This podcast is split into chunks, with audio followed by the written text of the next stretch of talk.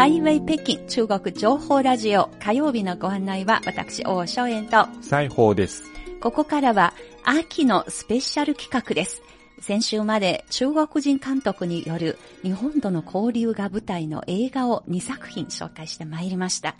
今日は中国人の暮らしの中に入ってきた日本文化についてです。美やゆとりを求める中国人と日本の華道との出会いを取り上げます。え実は先週の土曜日、北京市内のデパートの中で天空と題した花展と写真展が行われました。私も久々に街に出かけて見学に行かせていただきました。はい。展示されたのは池坊北京花月学会の皆さんによる作品56点でした。うん。えーまた来場者向けの生け花の体験コーナーもありまして、とにかく素敵な空間でした。え今の季節の花、え例えばそのススキだとか、ひなぎく、コスモス、リンドウ、トルコキキョウとか、まあそういう秋の花材もあります。とともにですね、あの枝物といって枝の部分ですね。う。ん、松、柳、う。んえそれから私初めて知ったんですが、中国語だとウェイマオと言いますが、調べたら錦木というふうに言われていますけれども、あの、そういった木の枝もふんだんに使われて作品が作られていましたはあ。本当に堪能させてもらいました。はい。で、そのスタイルもいろいろありまして、本当に生け花、華道、それを代表するような仏様の前に仏前に捧げるような伝統的な花の形もあれば、まあ、それからお茶室に飾るような、まあ、禅の世界へと誘うものもありました。はい。かといってですね、紙とか網、糸、プラスチックなどの現代的な素材との組み合わせによる、あたかもこの現代美術のインスタレーションを彷彿させるようなものもありまして、すごく見応えがありましたね。はい。この加点というのは、ちょっと私にはまだ馴染みが薄いんですが、はい。まあ要するに一つ一つの作品をその場で作るのかなと思いますね。そうですね。はい。で、全部で56作品、結構時間かかりそうですね。うん。で、それを作った皆さん、どんな人たちですか？そうですね。はいあの、これ聞いた話なんですが、作品は展示会開幕の前の日にですね、うんあの、花材だとか牡蠣だとかそういった必要なものを会場へ運んではあ、で、そのセッティングが終わった後にその場でうん作ったものだそうですね。へー35人が一緒になって、ずいぶん夜遅くまではあ一緒になって取り組んでいたそうです。あの、冒頭もでも紹介しました。はい。池坊北京。花月学会という華道文化を広める団体の皆さんが作っていたそうですあ。で、この中に日本人の方2人いますけれども、実はあとはすべて北京で華道の稽古に通っている中国人の愛好家たちなのです。この中には10年余り習い続けてきたベテランもいれば、最近この教室に入門して、もう本当に入ってきたばっかりの新人もいるそうです。はい。で、職業も皆さんまちまちで金融業の方もいれば、美術の教師をされる方、文筆家などなど、あの、いろいろですね。ただ皆さん共通しているところは、中国の伝統文化に興味があること、はい。そして花とか植物が好きということですね。で、今回この、えー池坊北京花月学会という団体、これは実は北京にある3つの池坊の華道の教室が連携してできた組織だそうですね。うん今回がこの学会ができた後にの初めてのあの加点だそうです。あまりにこの素敵な空間でしたので、この加点にどのような思いが込められていて、そして日本の華道が北京の若者の間でどのように受け入れられているのか、会場で話を聞いてきました。はい。まず今回の加点のテーマ、天空。これにどのような思いが込められたのか、えー2009年から北京市内の花屋の中で華道教室を開いてきた堀江森香さんです。今回の家庭はやっぱりあのコロナで会いたい人に会えないとか国に帰れちゃっていうことができない人たちのためにこう私なんかはやっぱり外国で暮らしてるので空を見てああこの空は日本につながってるんだなとかそういう感じであの空を見たらあ見えなくても会えなくてもつながってるんだなっていうこう気持ちがあったので今回そういうのを表したいと思ってで空の写真とお花のコラボっていうのでてあの展示会を計画しました。中国の人にも日本の人にもいろいろ助けられてるんだなっていう空を見なくってもあの誰かとつながってるっていうのは今回通してすごく思いました。はいそれは本当にありがたいです。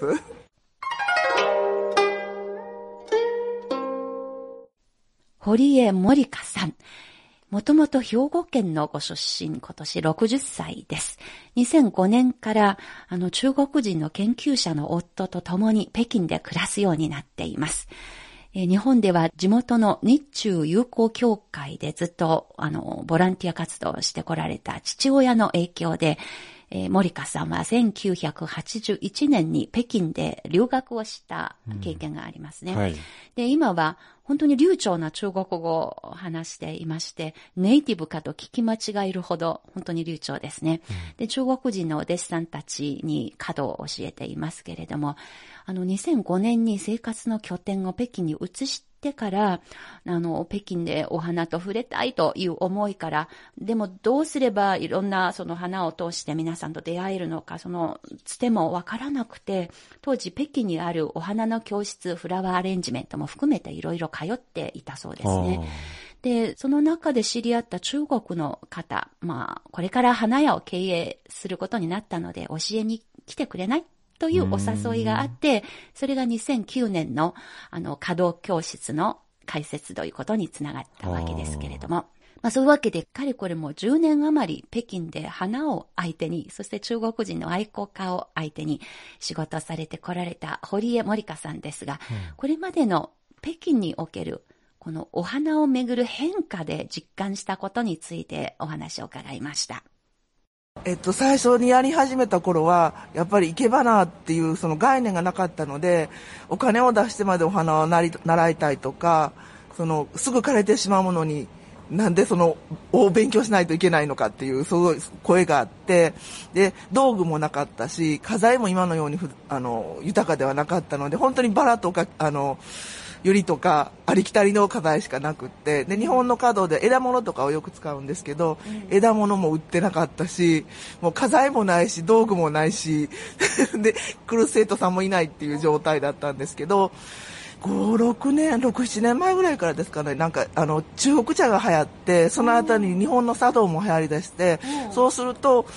あお茶の空間にお花を飾りたいっていうこうやっぱり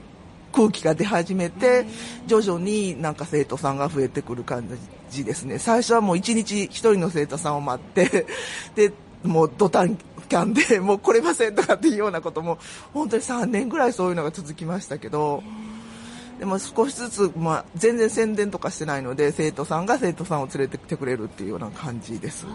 その中国でやっぱりお茶が、中国茶が普及しだした頃ことが一つの背景になっていると今先生おっしゃいましたけれども、ね、こういうお花とかはちょっとかっていうのは生活にどうしてもなくてはならないものではないので、ある程度やっぱりこうゆとりとか、まあ、経済的にも気持ち的にもゆとりがないとあのこう普及はしていかないと思うんですけどもやっぱり中国の経済がある程度発展してきて中に思ってたような感じじゃないってあのお金はあるけどもなんかこう虚しいとか物足りないっていう人たちも出てきたんだと思います。そうするとこうあの何か精神的な的に充実したものが欲しいとかってなるとこういうお花とかお茶っていうのは目には見えないんですけどもなんかこう気持ちが安らぐとか一緒に仲間ができるとか誰かに何かを伝えられるとかってそういうのでこう受け入れられるのかなっていう気がします。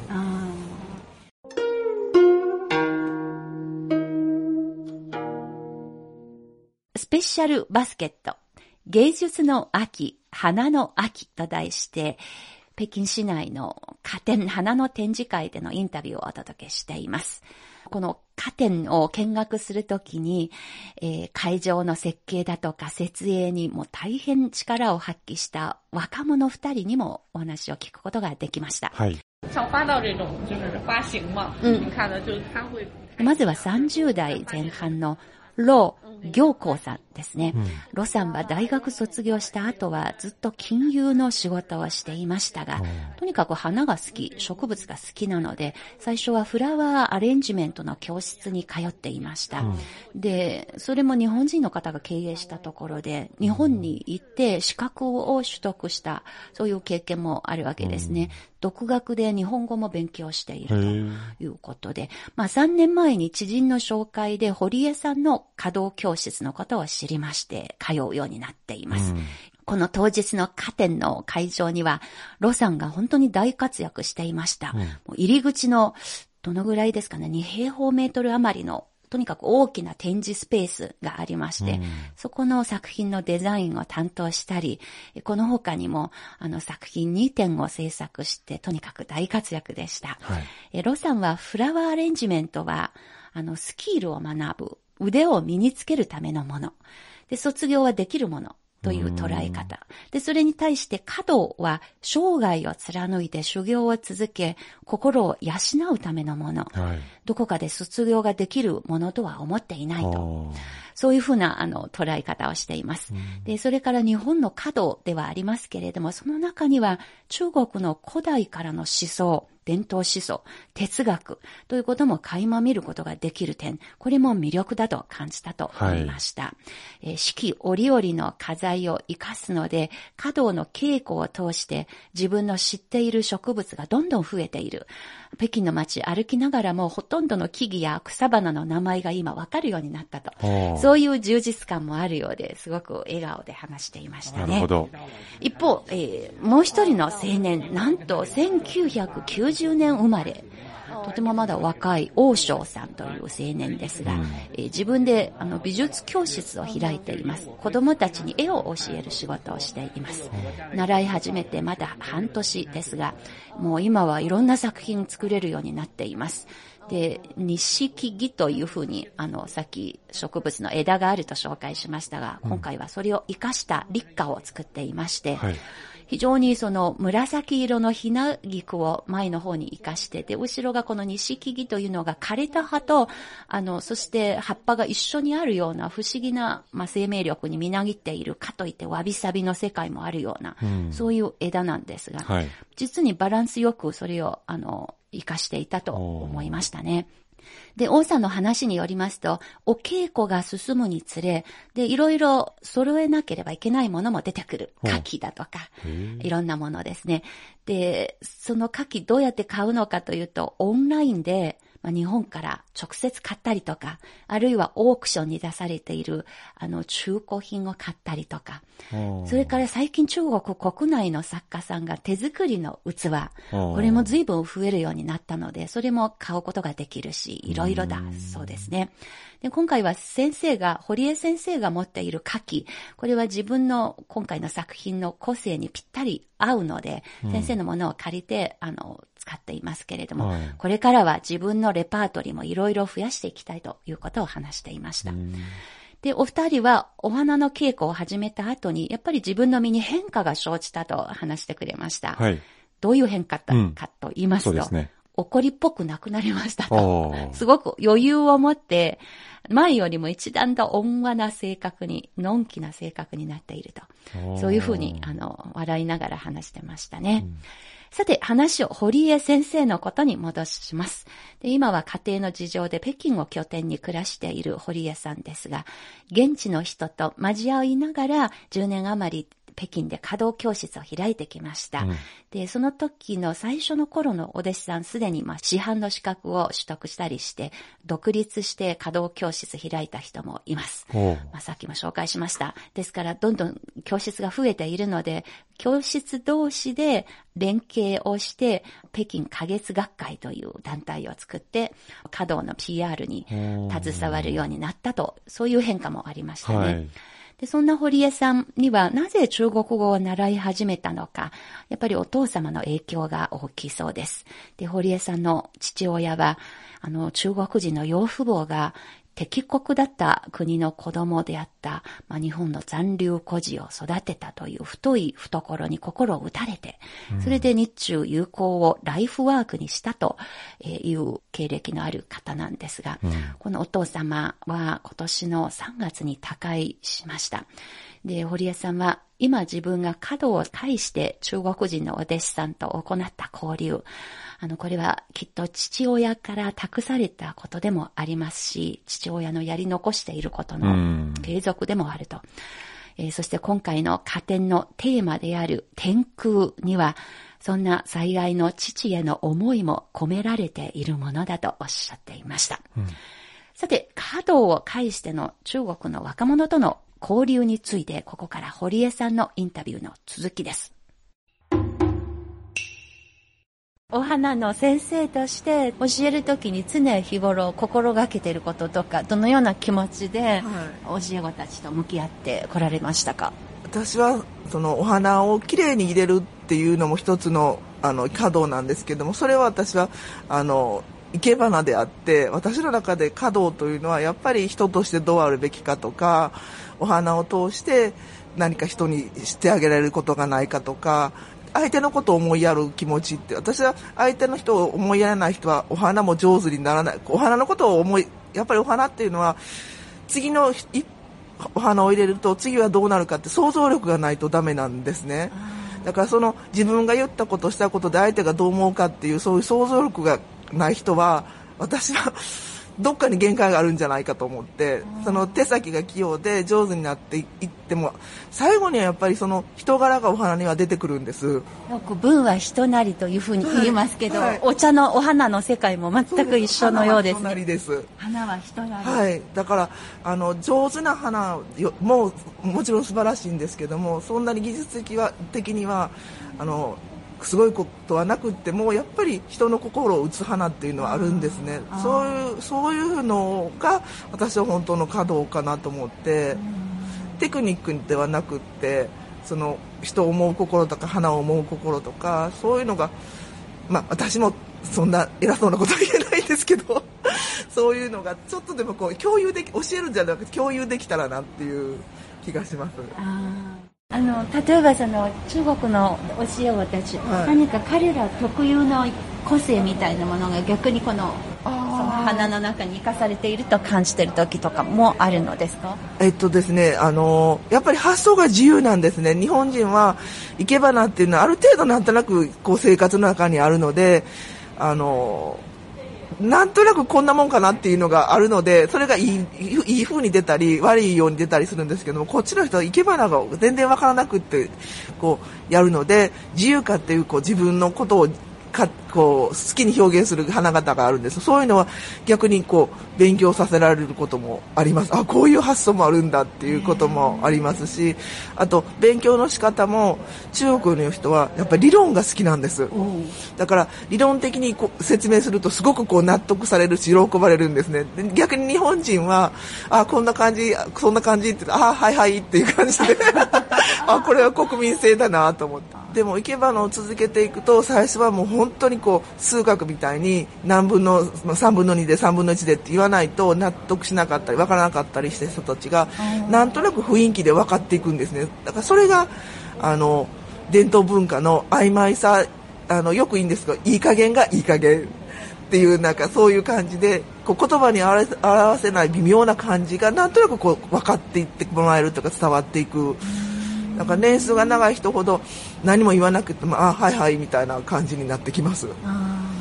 この週末、本当にあの中日関係で言いますと、忙しい週末になっていますけれども、はい。来週でも50周年の国交正常化の記念の日がやってきますが、はい。この50周年に関しまして、あの先生の方では何か思ってらっしゃることとかありますでしょうか？うんわた50周年のうちの多分は、うん、そうですね私の人生の本当にほとんどが私は今年60なんですけど子供の頃からでで父がずっと日中友好協会の仕事をしてたりとかしてその身近な国でありながら、まあ、遠い国になったりした時代もありますしでもこうメディアとかなんかでお互いの国が言ってるようなこともなくはないと思うんです。でも実際に中国に暮らしてみて私は本当に、うん支えられてるというかそういうのなのでそういう気持ちを持っている人が両国にいる限りは友好も続いていくだろうしでやっぱり文化をの発祥が同じっていうか中国から来てるので共有する場面も多いしずっとこれが100年になり150年になりっていうことを私は望んでます。最後の質問ですが、花を介しての両国の人々の心のあの付き合いに対して望んでいらっしゃることとか、寄せる期待とか、あのお花っていうのは幸いお花を見て怒る人はいないんです。そうですね、はい、みんなが笑顔になるのでお花を通して中国の人も日本の人も笑顔になるようなそういうイベントとかあの教室とかっていうのをやれればいいなと思います。であのお花がある場面でリラックスしてそうするとなんかこうお互いの国のことを話し合ったりとかこんな感じだよあんな感じだよっていうような感じで報道とかにそういう踊らされることのない本当のこう芯に足がついたような交流のお手伝いができたらいいなと思います。